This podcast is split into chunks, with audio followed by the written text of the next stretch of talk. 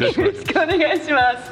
えー、今日はですね栗から不動寺と読みするんですよね、そうです、えー、こちら愛知県の名古屋市にありますこのお寺の住職の、えー、森下随道さんにお話を聞かせていただきます。よろしくお願いいたします。どうぞよろしくお願いします。私あのダライ・ラマ法王が大好きでそれであの映画を拝見したり本を拝読したりしてたんですけれどもそれでチベット寺院っていうものがそういえば日本にもないのかなと思ってインターネットで検索したところなんと日本でたった一つあるのがこちらだと。そうです、はい、いうことを知りまして初めてお伺いしたのが先月のことなんですよね1か月前、ね、はい、はい、えー、それですっごく素敵な場所だったのでこれはもう私一人でこちらを体験させていただくのはもったいないと、うん、ぜひ皆さんに広く知っていただきたいということで今日はお時間をいただいてお話をお伺いさせていただくことになりました。ようこそ。ありがとうございます。あのチャンバリンっていうふうにインターネットで調べると出てきたんですけど、チャンバリンっていうのはどういう意味なんですか？チャンバリンのまず、チャンバという部分が、はい、弥勒菩薩という意味なんですこれチベット語ですか？そうですあ弥勒菩薩チャンバっていうんですね。チャンバ。はい。イントネーション的には。はい。えで、林というのはお寺という意味です。じゃあ、弥勒菩薩様のお寺である。はい、というのが、この隣にある建物ということでしょうか？なんだけどご本尊はお釈迦様ですけどね。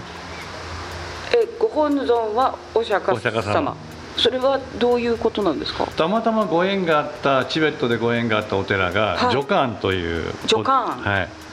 ジョカンズというお寺ですけど、ジョカン寺と言いますけどね。ジョカン寺、はい。で、そのお寺のご本尊が、まあ、たまたまお釈迦様だったので、はい、でそことのご縁で出来上がったお寺ですから、そのままご分霊をいただきまして。そういつ頃できたものなんですか？えー、っと16年前今、えー、2005年ですね。であのインターネットで書かれていた通り日本でたった一つ。そうです。それはどういうご縁で？あの私の先代の住職の森下英敏という、はい、えー、方がですね、はい、はまあ修験道の行者さんなんですね、はあ、修験道の、ええ、日本修験道の修験道の行者さん。行者ですね、はい、ですからもう修行に明け暮れる日々です。えー、山修行、水の修行、火の修行、それからまあ断食業などなどのいわゆる苦行荒行。修験道っていうのはその仏教の修行をされている方のことを言うんですか、まあ、なんとなく今はですね、あのー、まあ、仏教の一派みたいな感じではありますけれどももともとは修験というそのいわゆる土着の宗教として日本で発生した。修験道なんですか？そうです。一つの道なんですか？そうですなので、まあ、あのひょっとしたらその絵的にご覧になった方いらっしゃると思いますけれども、はい、例えばホラ貝をこう吹いている人、はい。はい、それからなんかこう丸いボンボンがついて、ここにトキンと言いまして頭にこれつけて、えー、山を駆け巡る行をしている人。白い装束で、行者ですよね、ええ、でその行者さんいわゆるその行をすることで、より神に近づこうと、はい、あそれは仏さんじゃなくて神なんですか？神ですまあ、大自然の中にいるや、まあ、いわゆる八百万の神ですね。神道と同じような、ええ、そういう神に近づこうという修行をまあ積んでたわけです、はい、それが修験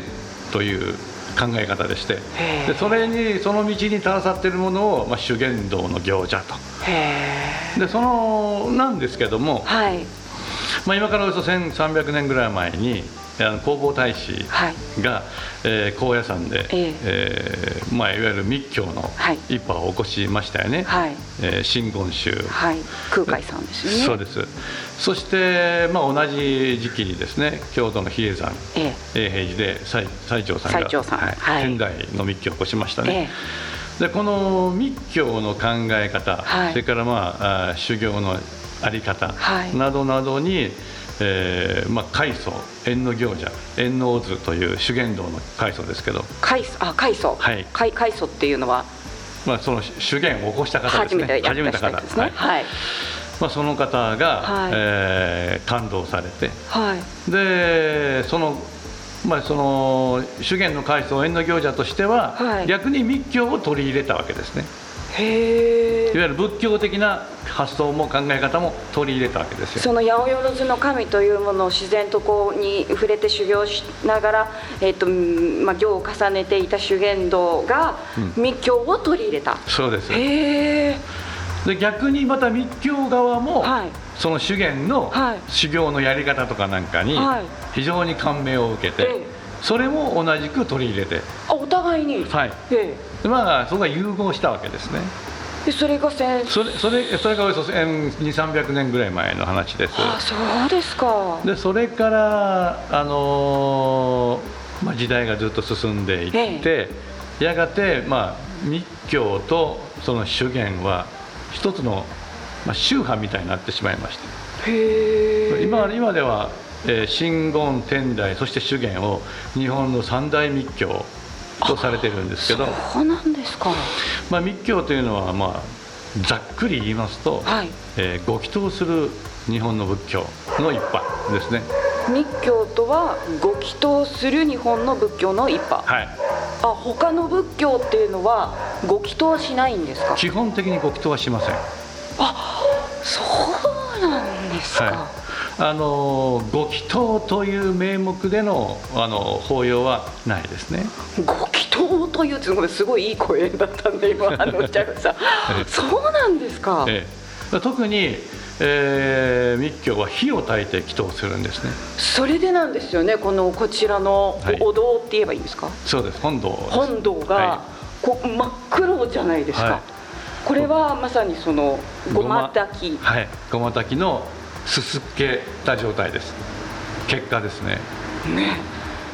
すみません。私の質問が次から次に飛び火するのでこう話をぐっと戻しますと,、えーと、どういうご縁でこのチベット仏教寺院がこちらにできたかというと、えー、大僧正がその修験道の行者さんでいらした、はいまあ、まあ、えー、密教の行者ですね。今は今は、ね、今でいう密教の行者さんでいらした、はい、で密教といえば、はい。まあ、チベットも密教の一つ。チベット密教と言われますよね。はい。でまあ修行が大好きな方でしたので、はい、最後はチベットの地に修行の場を設けたんですよ。最も厳しいとされる、まあ、高地ですから、はい、えー、ラッサの国際空港を降りたところがすでにもう3700メートルありますから。空港で3700ですか、富士山の頂上。富士山ですよね、えーあるんですよ、はい、そういうまあ厳しいとされるところで、ええ。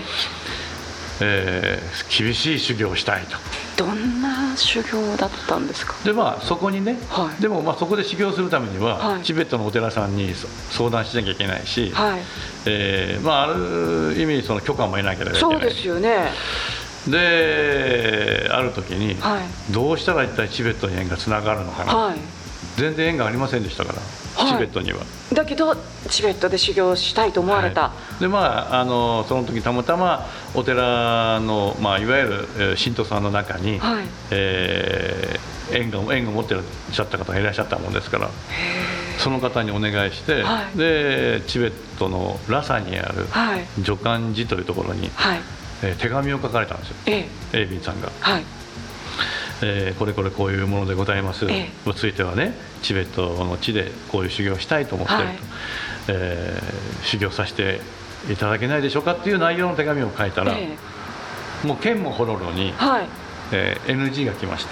はまず第一の理由は、ええ、女性ですので、はい、仙台の住職が、え、まず女性はダメ。ほう。まあ早い話が修行死んでもいいみたいな、うん、させる場所はない、ええ、もう何もいいこと書かれてないんですよ、はい、でまあ想定の範囲内ではありましたので、ええ、やっぱりね、うん、やっぱり女はダメなんだというふうに諦めてたんですが、はい、1か月2か月近く経った時にですね手紙が来まして、ええ、その助監の、はい、今度はトップから来まして、ええ、大変失礼しました。前回は、はい、あの再度ねあなた様の経歴や今の置かれている状況などなどを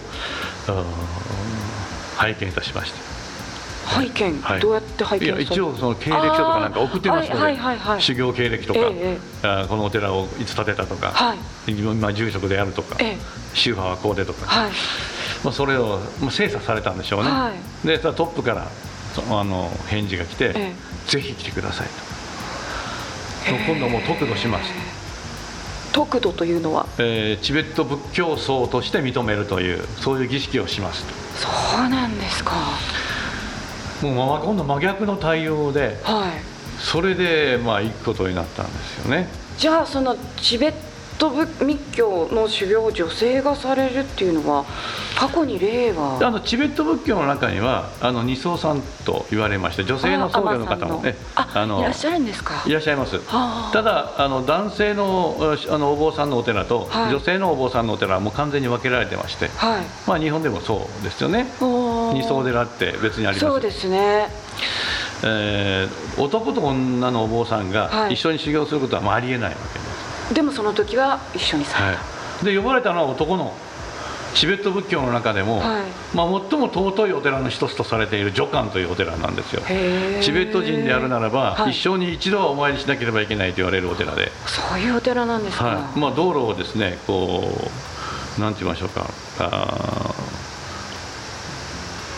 五体統治をしながら道路を何ヶ月もかけてそのお寺にたどり着く行をしながら行くみたいなね、はい、統治ってこうやってね。それそれ、はい、そういうお寺なんですけど、ええ、ですのでそのお寺でその修行をねしてみないかって言われるなんて本来はありえない。しかも外国人のしかも女性が。もうありえないありえないことはありえないことなんですよ。そうなんですか、はい、それでまあしかしあのエさん初めてそのボーミちゃんバロードロっていう方にお会いになった時に、はい、日本人はあのチベット仏教のことを、はい。えー、ラマ教ラマ教と昔から呼んでるねってああそうなんですね、はい、実際そうなんですよ。もう最近でこそ本当にひょっとしたらうちの影響がいい影響がね出てるのかも分かりませんが、はい、最近でこそチベット仏教と、まあ、ダライ・ラマさんもよくいらっしゃったし、はい、よくいらっしゃった。あ日本にってことですね、そうそう。はい。あのそれでまあ皆さんに知れ渡るところとなったんですが昔はラマ教と言ってたんです確かに。でラマ教という宗教は実はチベット仏教のことで、はい、チベット仏教を正しく日本の皆さんに教える広める、伝えるお手伝いを、あのしてくれんかなとおっしゃったんですよ。へえ。もうそれはとてもありがたいことなのですが、えー、エイビンさんは確かにあのお手伝いさせていただきたいですがでも私はチベット仏教のことを何も知らないし、うん、どのように伝えたらいいかなんて全然できません、うん、と申し上げたんですよ、はい、そしたらあの向こうの、えー、その構想がね、はい、確かにそうだよね。と、まあ、せめて日本にチベットのお寺でもあればなとおっしゃったんです。ボソッと、ええ、あのボソッとおっしゃったんです、はいそのワードをエイリンさん、パッと取って、はい、あこうそう。お寺を建てるお手伝いだけだったら私にもできるかも分かりません、ええ。お寺を建てるって君ねお金もかかるだろう、はい、大きいお寺だから、えあの土地もいるし、はい、何かと大変なんじゃないかとおっしゃったんですが、はい、エイミーさんはもういや大丈夫です立てます、はい、お手伝いさせてください、ええ、と言って、はい、もうすぐ行動に移ったんですよ。どのような行動に？まず今チャンバリンが立っているあの土地は、はい、お寺の土地じゃなかったんです、ね、こちらのお隣の土地ですね。はい。もう全然うちのお寺じゃない、ええ、つまり別の地主がいるわけですよ、はい、その土地の買収からする必要があるんですね、はい、うちのお寺の境内の一角に建てるわけじゃないですから、え、土地ってあの、まあ、ご存知だと思いますけど、はい、売りに出ていない土地買えないですよね。そうですね、はい、はい、一般的には。一般的にはね、はい、でもちろん売りに出てないわけですよ、はい、しかもその地主さんすごいお金持ちで、ええ、そんなん別に土地売ってねお金もらう必要ない、はい、売る気全くない、はい、